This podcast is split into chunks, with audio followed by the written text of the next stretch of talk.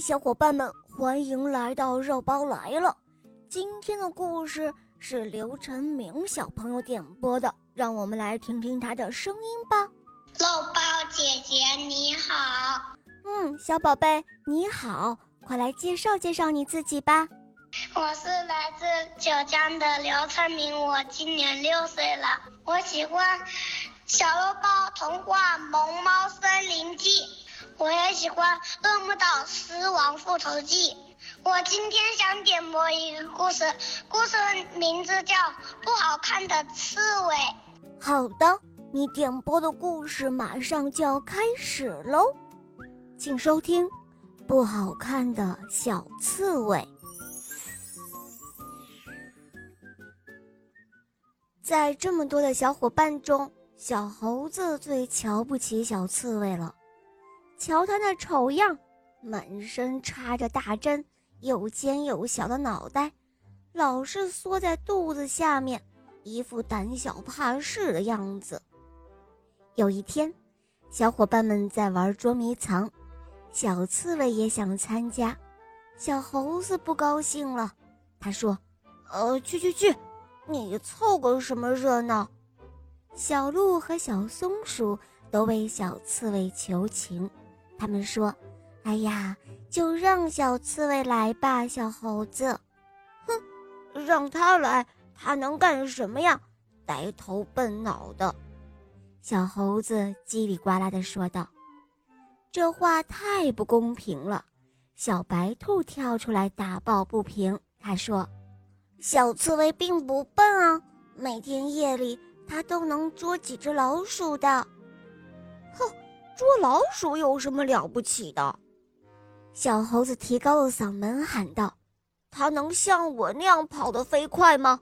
能像我一样爬上这棵树吗？”这时候，大伙儿都不吭声了。小刺猬那圆乎乎的身子动了动，悄悄地退到一边去了。这时候，捉迷藏开始了。小白兔撒腿就往草丛里跑，雪白的身子被长长的草遮住了。忽然，小白兔惊慌地尖叫了起来：“蛇！有一条蛇！”小伙伴们都从藏身的地方跑出来，问：“蛇在哪儿呢？”不等小白兔回答，那条蛇已经爬到他们跟前了。身体又粗又长，三角形的脑袋，嘴里的毒信子一声一声的，还发出簌簌簌的声音，非常的吓人。这时候，只见小猴子大喊一声：“快跑！”然后他第一个转身就跑，小白兔、小松鼠还有小鹿都跟在后边，蛇拉直了身体。拼命地朝前追，经过小刺猬跟前时，小刺猬一下子就咬住了蛇的尾巴，然后把头缩进了肚子底下。蛇把头抬得高高的，凶狠地摇了摇，它想要咬死小刺猬。小刺猬一点儿也不害怕，还是紧紧地咬住蛇尾巴不放。蛇盘成了一团。想要绞死小刺猬，小刺猬鼓足了劲儿，弓起背，全身的尖刺都竖了起来。蛇的身上被刺了无数个小窟窿，挣扎了几下，最后它一动也不动了。小伙伴们都回来了，看到小刺猬把凶恶的大毒蛇给刺死了，大伙都夸奖小刺猬。哇，多亏了你，小刺猬，是你救了我们。小刺猬不但能够捉老鼠，还能够斗毒蛇，真是了不起。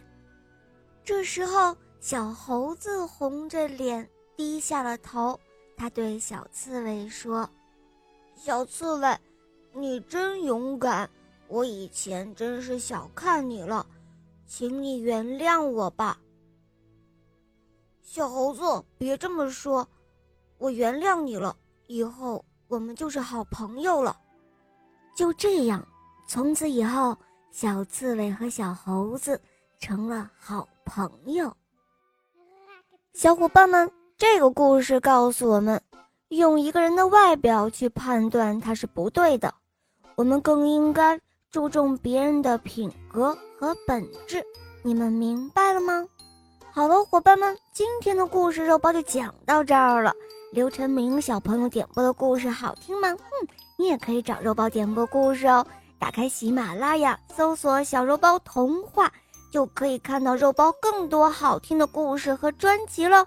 好了，刘晨明小宝贝，我们一起跟小朋友们说再见吧，好吗？小朋友们再见，肉包姐姐再见，我爱你们哦，么么哒。嗯，伙伴们。我们明天再见，么么哒。